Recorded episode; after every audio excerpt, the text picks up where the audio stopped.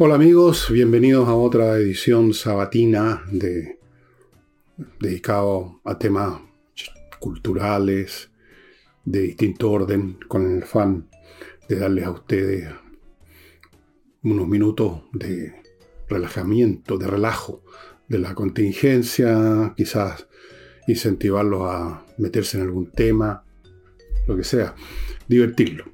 Y en esta oportunidad voy a tratar el tema de los periodos, porque no es uno solo, en que muchas sociedades pasan en un momento dado periodos de cierto esplendor artístico, filosófico, cierta libertad de expresión, cierta sensación de que se está superando el pasado y que vienen tiempos fantásticos. Toda sociedad tiene una fase que no termina muy bien, que se, que se caracteriza por eso. Y dentro de ese cuadro me voy a referir un poco más a el periodo de ese tipo que se vivió más o menos en dos tercios del siglo XVIII en Francia, en toda Europa, pero especialmente en Francia, el movimiento iluminista, el siglo de las luces, el siglo de Voltaire, lo llaman también la era de Voltaire, todo eso. Es interesante porque siendo interesante en sí ese periodo histórico, específico, concreto, único, irrepetible, con los personajes y las situaciones que se vivieron en ese momento y en ningún otro, fuera de que eso es interesante per se, fuera de que las obras que crearon muchos de los protagonistas de ese periodo son interesantes per se, y la parte más interesante, a mi juicio, es que revela una especie, no sé si una ley cultural de dinámica sociocultural en el sentido de que hay un fenómeno similar, no sé si en todas, pero en muchas sociedades, debido a ciertas condiciones que más o menos son las mismas y que terminan también del mismo modo, terminan. No llega ese futuro maravilloso que parecía que estaba asomando en el horizonte. Son periodos eh, como te digo, que se han repetido. Yo voy a mencionar unos pocos, dos o tres, fuera el del, siglo de las luces en, Francia, en Europa. Eh, hubo un periodo en Inglaterra, a finales del siglo XIX, en que se vio más o menos una eflorescencia cultural y un cierto espíritu que tiene parentescos con el siglo XVIII francés. Hubo también una, una atmósfera cultural y de optimismo en el siglo XIV, XIV en las ciudades italianas, en los inicios del llamado Renacimiento.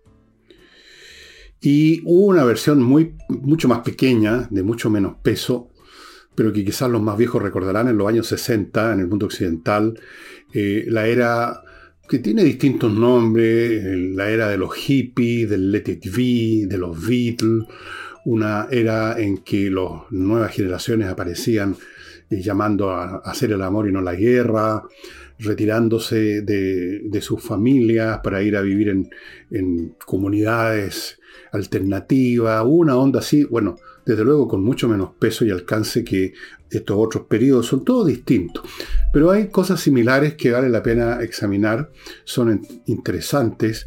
Es interesante ver cómo van unidas en la historia humana dos cosas. Por un lado, ciertas reglas o leyes que generan eventos similares en las más distintas épocas.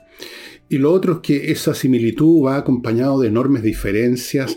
La historia es general, pero al mismo tiempo es singular. Los hechos históricos son concretos, individuales, están asociados a un lugar del espacio y del tiempo y no, no se repiten.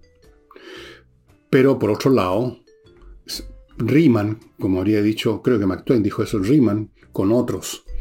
Y conociéndolos, uno puede hacer ciertas adivinanzas, como me pasó a mí cuando vi la eflorescencia en Chile en los años 90 de estas discusiones. Aquí tomó la forma no de una explosión artística muy importante, tomó la forma de una explosión de debate sobre los llamados temas valóricos y yo no me costó mucho adivinar lo que se venía después, porque es típico, simplemente por eso. Son épocas, como les digo, que parecen anunciar que viene, que está a la vuelta de la esquina una era más feliz. donde las normas tradicionales, las costumbres, las prohibiciones y todo eso están siendo superadas por una visión más luminosa, más liberal, más tolerante, etc. Pero antes de continuar con esto, amigo, antes que se me vaya a olvidar, porque ya se me está olvidando, les quiero recordar que en mi sitio elvillegas.cl, es la tienda, está este libro, pero no solo eso, tenemos un tremendo fertón de libros solos o acompañados por otro en dupla o en tripletas todos estos combos con precios para la risa y libros que están, ustedes no lo van a creer. Vayan al sitio y vean y entusiasmense con alguna de las muchas ofertas que hay. Esto no va a durar mucho porque lo que estamos, lo estamos haciendo precisamente porque quedan pocos ejemplares de todos esos libros y queremos ya que se vayan de una vez por todas para tener espacio para lo que viene. Tenemos proyectos, por supuesto, no podemos quedarnos de brazos cruzados. Entonces, por eso se nos ocurrió hacer esta especie de venta de bodega. Y entre los libros de la venta de bodega está este, que no sé cuántos ejemplares quedan. No sé si quedan incluso. Pero usted puede mirar. Es cuestión de que entre al sitio elvillegas.cl slash tienda. No olviden, como les he dicho muchísimas veces, que el reparto de los libros muy reloj, muy, pero muy rápido, en un día en Santiago, en dos días en provincia. Tenemos una empresa que hace eso. Y cuando mucho ha habido una vez o dos un percance y se demora un día más. Una cosa así. No más que eso. Tampoco ha habido jamás problema con el pago. Nunca ha habido alguien que pagó y, no, le mandamos el libro. Puede haber ocurrido y ocurrido alguna vez que alguien el libro se perdió, dio mal la dirección o lo dejaron en la recepción del edificio y ahí alguien lo metió en un cajón y se le olvidó pasárselo al, al inquilino del departamento X que lo encargó, pero son casos muy puntuales y lo hemos resuelto además, de todas maneras. Ya, dicho eso, les recuerdo a Ignacio que está esperando que usted ayude a su papá, a Jorge, a, mantenerlo con vida. Eso es, de eso se trata. Y para mantenerlo con vida se necesitan tratamientos médicos de un costo simplemente sideral, de otro mundo. Por eso que existe esta campaña, si no, no existiría. La nuestra y otras campañas, no somos los únicos que en paralelo ayudamos a la familia de esta criatura, Ignacio Muñoz, a que viva. Eso. Y ojalá que estén también ayudando a la Unión de Amigos los Animales a propósito. Espero que el sitio de ellos ya lo, pusieron de pie nuevamente. Y ya les he contado la historia de la Unión de Amigos los Animales, no se la voy a contar de nuevo.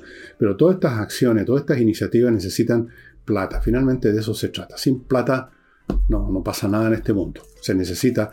Y si no, si usted tiene un saco de alimentos que le sobró porque se fue la mascota, se le perdió o, se murió y se quedaron ahí con esos sacos de alimentos que son un recuerdo triste, llévenselos a la Unión de Amigos los Animales.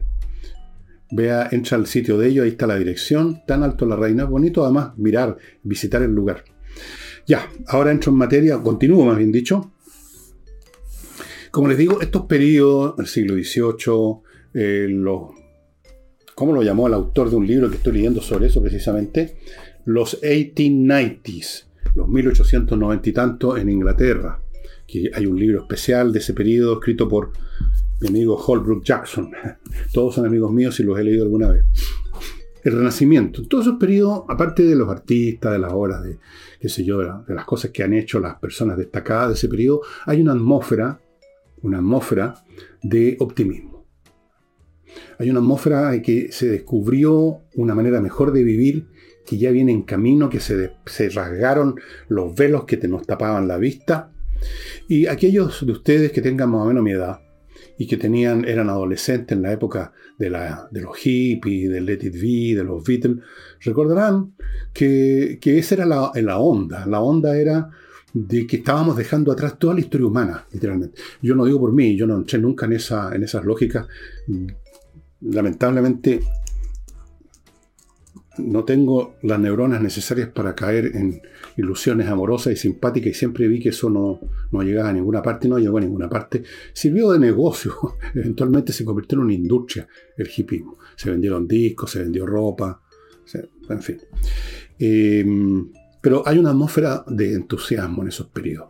Ahora, ¿qué es lo que hace surgir esos periodos? ¿Qué es lo que están señalando? Y aquí viene la paradoja.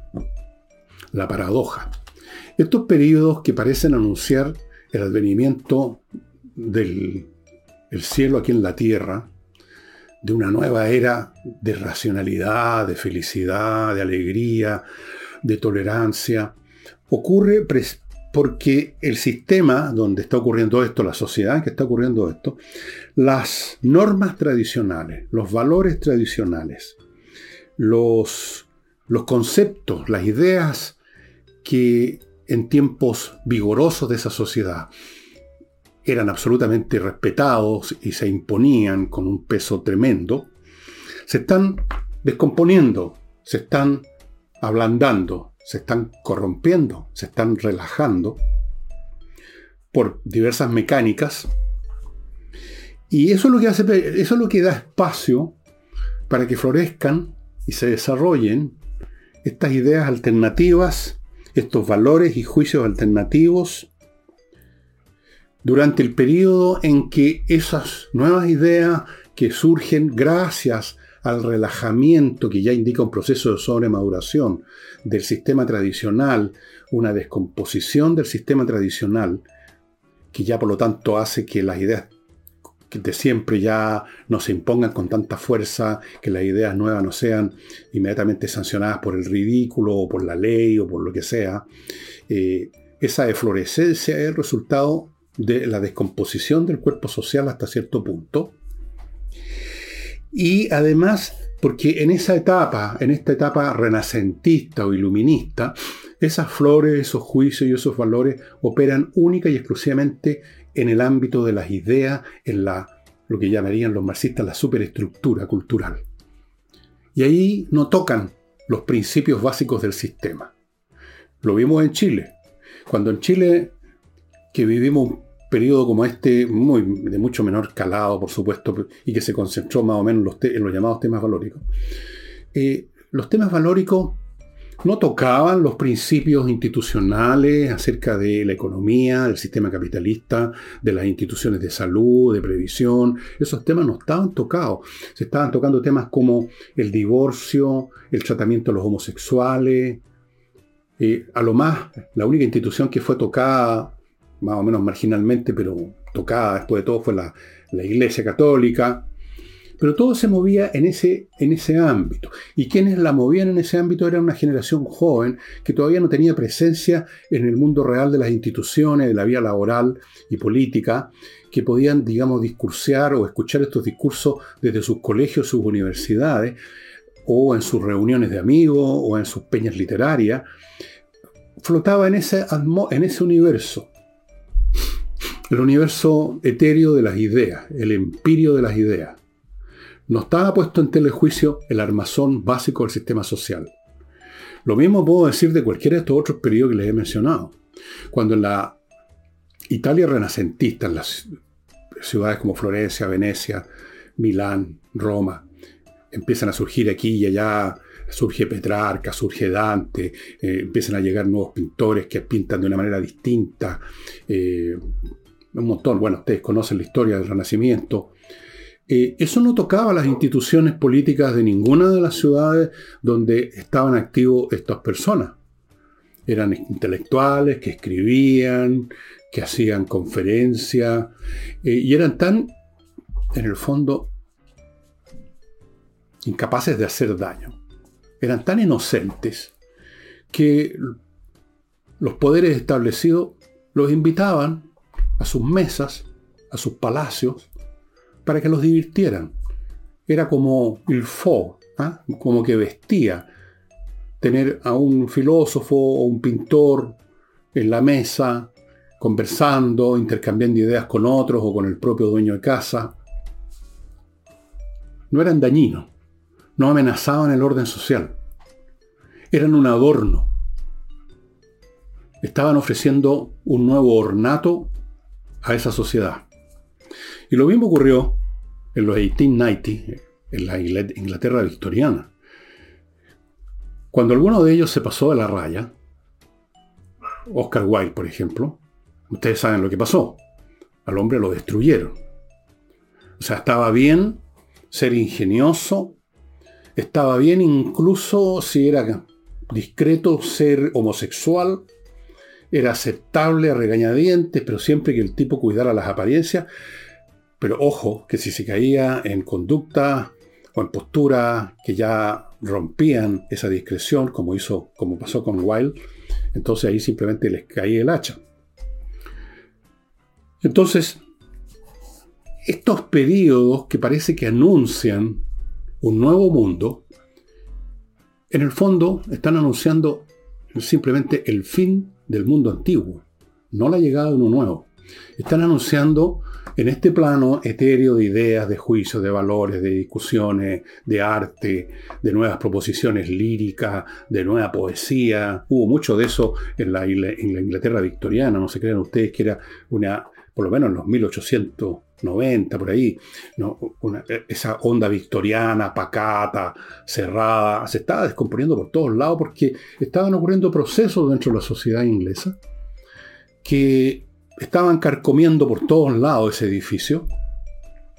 El acceso ya cada vez más masivo al mundo político de las masas proletarias, que ponían a las clases más pudientes y a los sectores que orbitaban alrededor de ella en una situación más incómoda, sentían, veían las nubes que se acumulaban en el horizonte, y todo eso por mecanismos muy complejos a veces, muy indirectos, van generando un debilitamiento del armazón conceptual y valórico de la sociedad en la cual se está produciendo este fenómeno de descomposición. Entonces, aparecen nuevas ideas, aparecen nuevas proposiciones, aparece una poesía distinta, eh, aparecen tipos humanos más atrevidos, más eh, eh, quebrantadores de las normas. Y entonces, por un momento, esa irrupción de, este, de, esta, de esta nueva oleada cultural, de estos nuevos personajes, da la sensación a los personajes mismos, que son los primeros que se engañan, en que viene un nuevo mundo. En Francia, ahora vamos a Francia del siglo XVIII, la ilustración no fue meramente, como algunos quizás crean, una etapa de conflicto entre las ideas de los Voltaire, los Diderot, los D'Alembert y toda esa gente contra la iglesia, por lo tanto una etapa de conflicto, de guerra de ideas, de guerra cultural.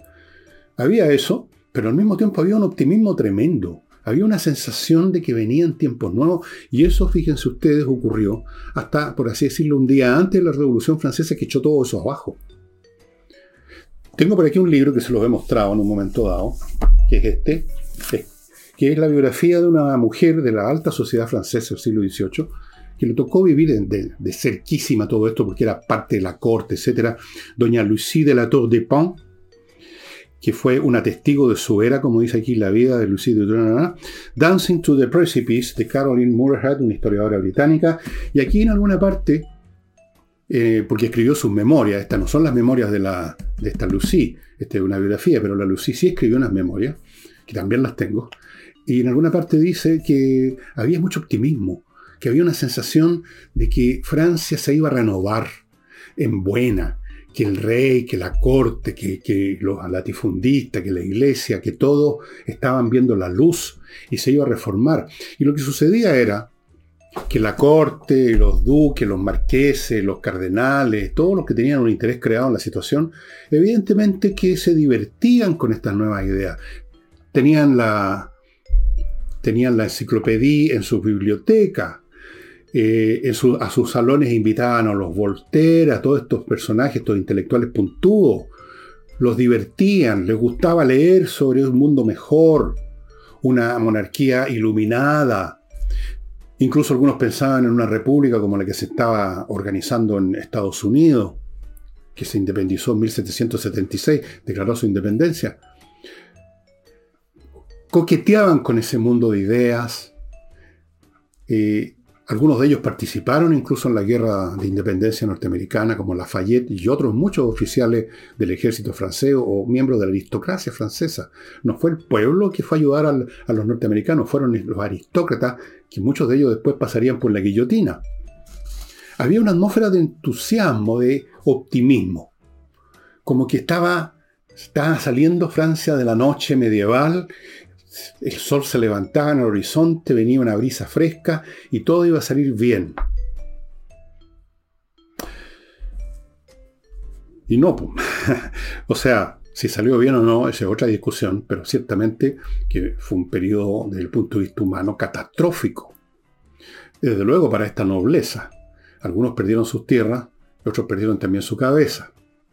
Hubo un desbarajuste, un derramamiento de sangre que se podríamos decir se prolongan con las guerras napoleónicas, donde murieron por lo menos 2 3 millones de personas. Fue una etapa terrible, fue una etapa brutal, no solo para los nobles, para otros sectores también. Fue una etapa de dislocación, pero un día antes que eso empezara. E incluso cuando estaba empezando, la primera fase de la revolución estaba llena de optimismo todavía, eh, había esta idea. Pero no, porque ocurre que cuando una sociedad se están descomponiendo sus valores, sus costumbres, sus ideas, por fenómenos internos, y eso permite salir estas flores por todos los risquicios de estos muros que se abren, y aparecer todo este tipo de personajes nuevos. ¿Qué es lo que ocurre? Ya les voy a contar. Vamos entonces al primer bloque, amigos. Les quiero recordar Kaizen Automotriz, que es un garage boutique donde se especializan en la mantención preventiva. No espere que su auto se eche a perder y lo deje botado. Cualquier cosa rara que usted sienta, o incluso si no siente ninguna, llévelo, ellos lo revisan con todo un equipamiento de última generación, aparatos electrónicos, sensores, qué sé yo, más la experiencia que tienen ellos como mecánicos, como ingenieros y cualquier cosa que detecten que puede pasar, que se está anunciando, la reparan a tiempo antes de que se produzca. Y si ya se produjo la pana, por supuesto van a arreglar su vehículo también. Yo tengo experiencia, un auto de una de mis hijas lo han tratado ahí, quedó perfecto. Kaizen Automotriz. Continúo con Giso, una empresa que se hace cargo del reembolso de la ISAPRE. Si usted recibió una atención, atención médica que por su plan de salud implica una devolución de dinero, de lo que usted pagó, qué sé yo, en vez de hacer usted los trámites que a veces pueden ser tomar dos, tres días, ser engorroso, ir para acá, y para allá, para todos lados, póngase en contacto con GISO, van a poner a una persona a atenderlo a usted, un gestor que llaman, usted le entrega los datos, con qué se atendió, qué es lo que le hicieron, y él se hace cargo, ese gestor, de recibir eh, por usted la, el reembolso, naturalmente que va a ir a sus manos, el reembolso. Giso, amigo, un servicio nuevo, muy interesante. Continúo con Oxinova, este polvito que ya conocen, que destruye los malos olores, porque este polvito al mezclarse con agua se convierte en una colonia de bacterias que vertida en los lugares donde hay malos olores, acaba los malos olores porque estas bacterias destruyen las que producen el mal olor que son las bacterias de la descomposición orgánica. Estos destruyen esas bacterias, así que se acabó, se acabó completamente. Y termino este bloque con climo, miclimo.com. Amigos, váyanse ya poniéndose las pilas en esta materia. Va a venir un verano pesado. No se equivoquen que porque un par de días llovió mucho significa que el verano va a ser suavecito. Va a venir pesado, como lo han recibido ya y lo han sufrido en el hemisferio norte. Unas temperaturas como nunca antes habían registrado. Es muy probable que pase algo parecido póngase ya en contacto con miclimo.com. Ellos ya empezaron la pretemporada de verano. Apúrese porque después la fila de gente pidiendo la instalación de estos equipos increíbles, únicos, va a ser demasiado larga y usted, bueno, ahí tener que estar esperando. Y eso, vamos ahora a continuar.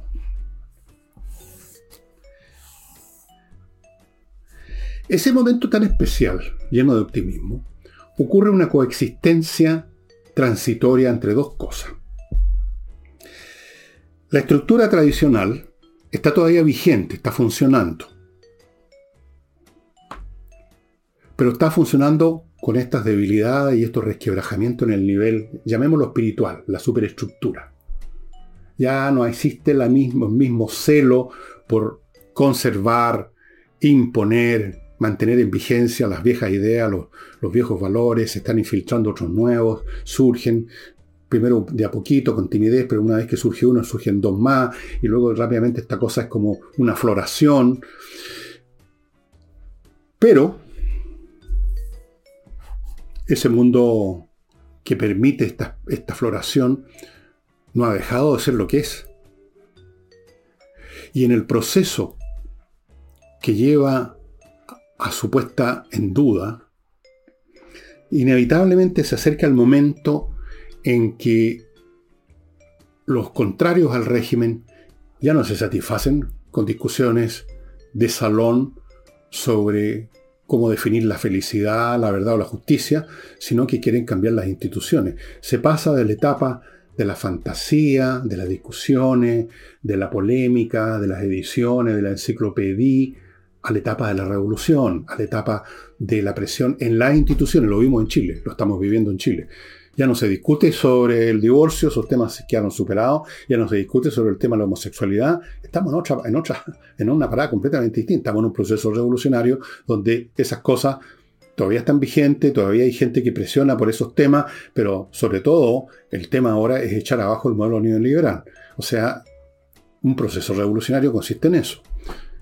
Puede fracasar o puede tener éxito, pero el proceso es ese.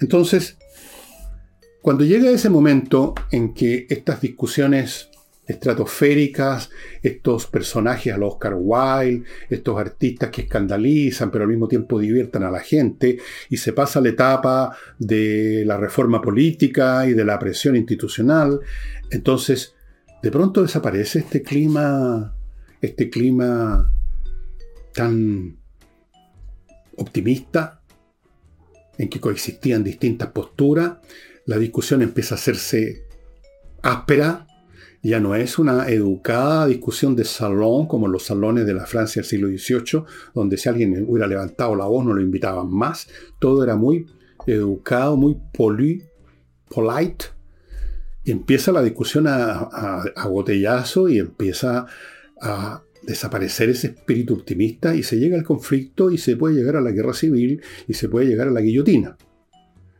de la noche a la mañana ese mundo se derrumba, ese mundo, esa, esa aurora, aparecen las nubes de tormenta y, vienen los chaparrones. Y si no es una revolución interna, es una guerra. ¿Cómo terminó este periodo que pinta Holbrook Jackson de los 1890 en la Inglaterra victoriana y que tenía su paralelo también en Francia y en otras partes de Europa en distintos grados? Terminó con la Primera Guerra Mundial porque detrás de esa floración estaban estos procesos subterráneos que iban a llevar, independientemente de los Oscar Wilde y de, los, y de otros poetas o literatos de la época, iban a llevar a la destrucción de ese mundo en la Primera Guerra Mundial. Y en el Renacimiento italiano, si ustedes pasan del siglo XIV al siglo XV, empieza a derrumbarse todo eso. Empiezan las invasiones de los franceses. Después aparecen, aparecen los españoles. Empiezan las guerras internas dentro de las ciudades. Y se acabó. Y se acabó completamente ese espíritu de que viene un mundo nuevo, mejor, maravilloso, sobre la pura base de estos intelectuales que están descubriendo la literatura latina y griega, que están componiendo eh, el, qué sé yo, eh, lo que compuso Dante, ¿no es cierto? Eh, se acabó, se acabó completamente y vino otra época mucho más conflictiva, mucho más brutal y se acabó el optimismo, se acabó la floración. Las flores maduraron en frutos venenosos muchas veces.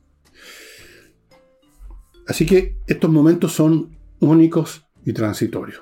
¿En qué terminó, por ejemplo, el movimiento hippie en Estados Unidos? que también en un momento dado, en su cúspide, parecía, dentro de la sociedad norteamericana, que yo conozco más o menos, eh, que estaba planteando seriamente cosas nuevas, importantes, que iban a cambiar el panorama, la vida, los valores, las costumbres, los principios de la sociedad gringa. Pero eso no ocurrió. No ocurrió. Esa sociedad, ese proyecto ilusorio del Let It Be, podríamos decir, para dramatizar, que murió con la bala que le voló los sesos a John, a John F. Kennedy, en noviembre de 1963. Estoy corriendo un poco las fechas, pero se acabó. Se acabó. Y luego la guerra de Vietnam. La guerra de Vietnam puso la situación espiritual cultural en Estados Unidos también en otro plano completamente distinto. Completamente distinto. ¿Y para qué hablamos de lo que se vive ahora en Estados Unidos? En algunas. Si ustedes ven fotografías, por ejemplo, de qué ha pasado con California, con Los Ángeles, con todo ese mundo que pintaba siempre en Estados Unidos como la zona más progresista, la zona, digamos, más adelantada en sus ideas, donde primero se desarrollaban nuevas modas culturales, nuevas posturas ante el mundo.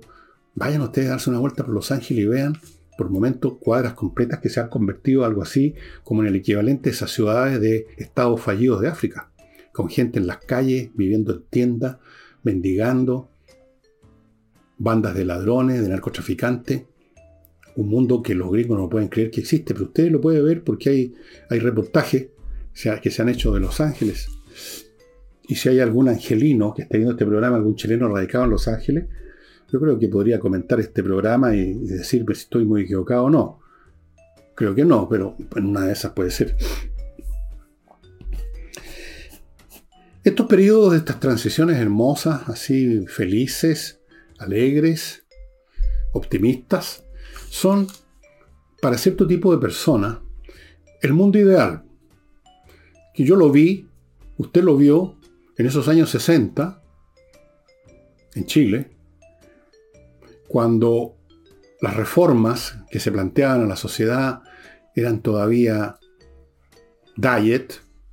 Estoy pensando en la época en que estaba en su apogeo espiritual, llamemos la democracia cristiana, la revolución en libertad, se escuchaba a los, los jóvenes escuchaban a los Beatles, habían algunos hippies por acá, locales, que andaban con sandal y con el pelo largo hasta la, mitad de espalda.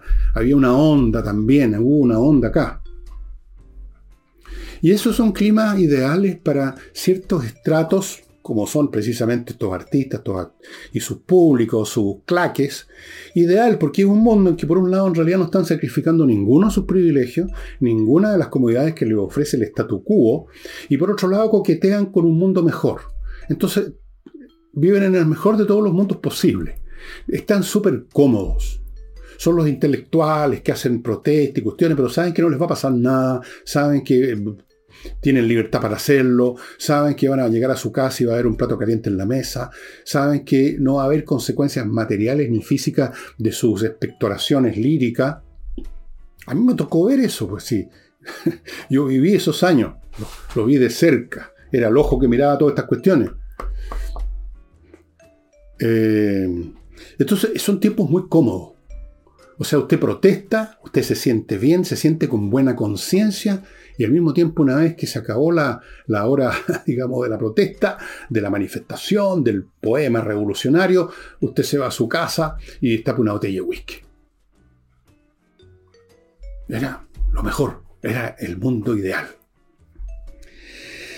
El caso, por ejemplo, de este libro, en este libro que les he mostrado ya tres, cuatro veces, eh, entre paréntesis, la gente de la editorial Planeta, mándenme, ya que les estoy mostrando tanto su libro, mándenme el, de, el que aparece aquí de Diderot, lo menos que pueden hacer.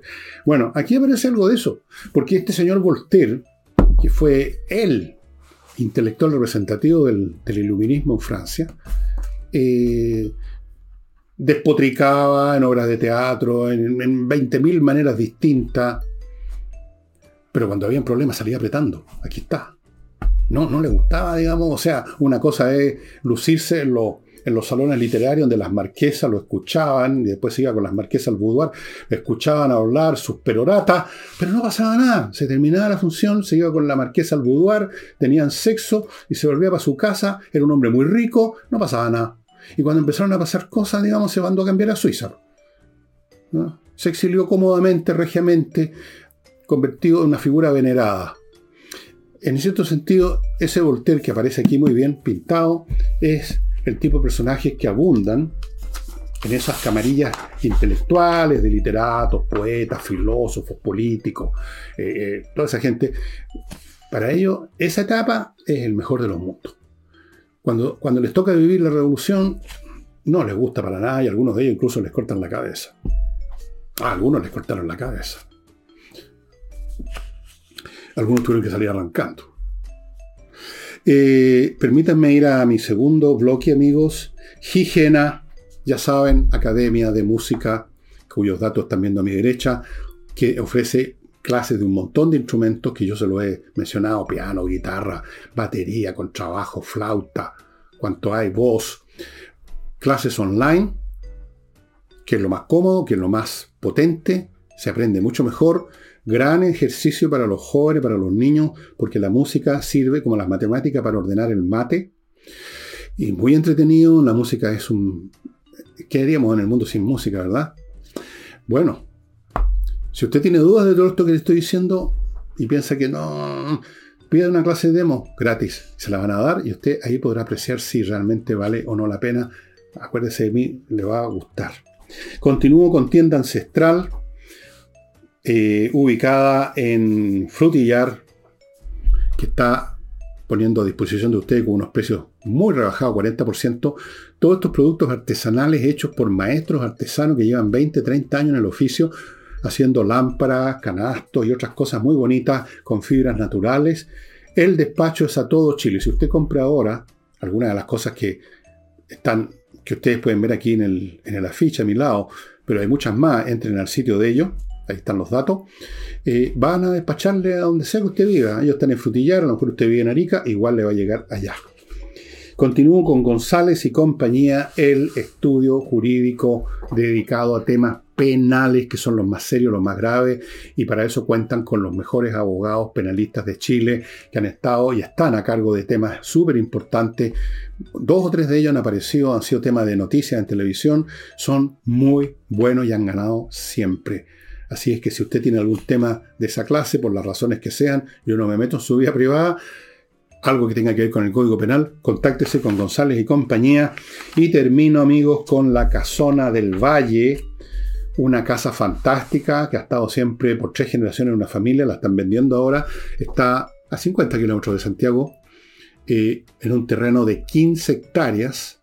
La casa fantástica, nueve habitaciones, cada una con baño, toda clase de dependencias fantásticas. ¿Para qué dirá usted? ¿Para qué quiero eso? Esto es para un inversionista que quiera convertir esa casona, por ejemplo, en un hotel boutique, o lo quiera convertir en una casa de reposo de lujo, o lo quiera convertir en un centro de eventos, o a lo mejor se quiere ir a vivir ahí. Si alguien tiene plata, cuesta 19.000 UF, que parece una fortuna, es una fortuna, pero al lado de lo que significa esta casa gigante, en un espacio de 15 hectáreas, realmente es una tremenda oportunidad para hacer un muy buen negocio. Pónganse en contacto con ellos, ahí están los datos. Y acuérdense que esto no es un producto que va a estar permanentemente a disposición del público. El que lo compre, se acabó la cuestión. Así es que si está interesado en un negocio de ese tipo, ahí está. Eh,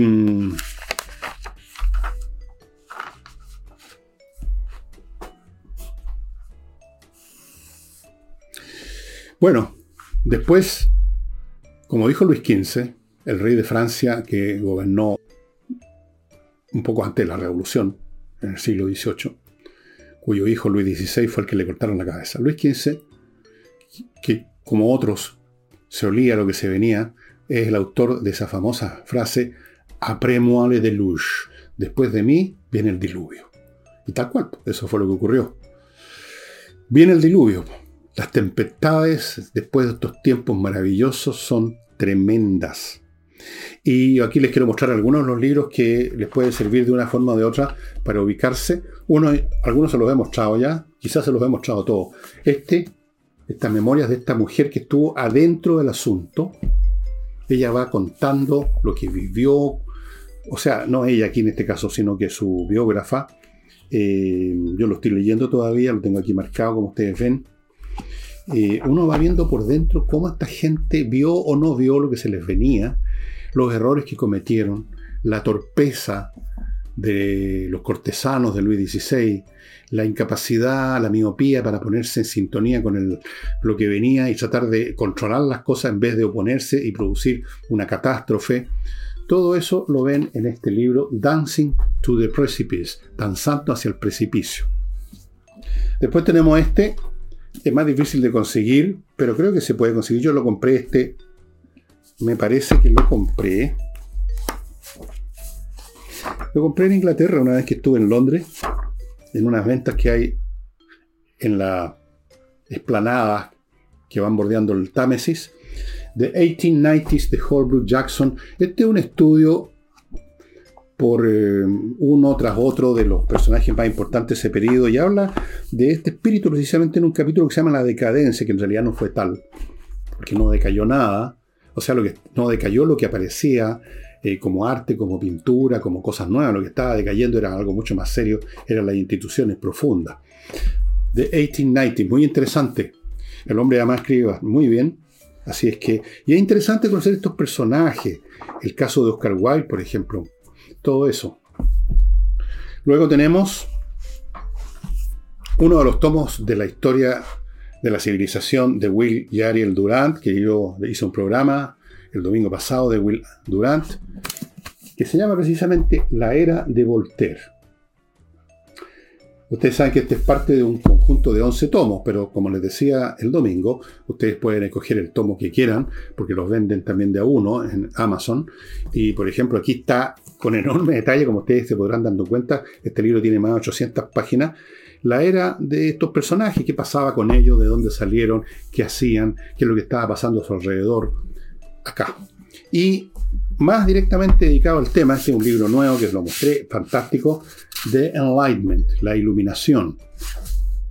La búsqueda de la felicidad entre 1680 y 1790 de Richie Robertson.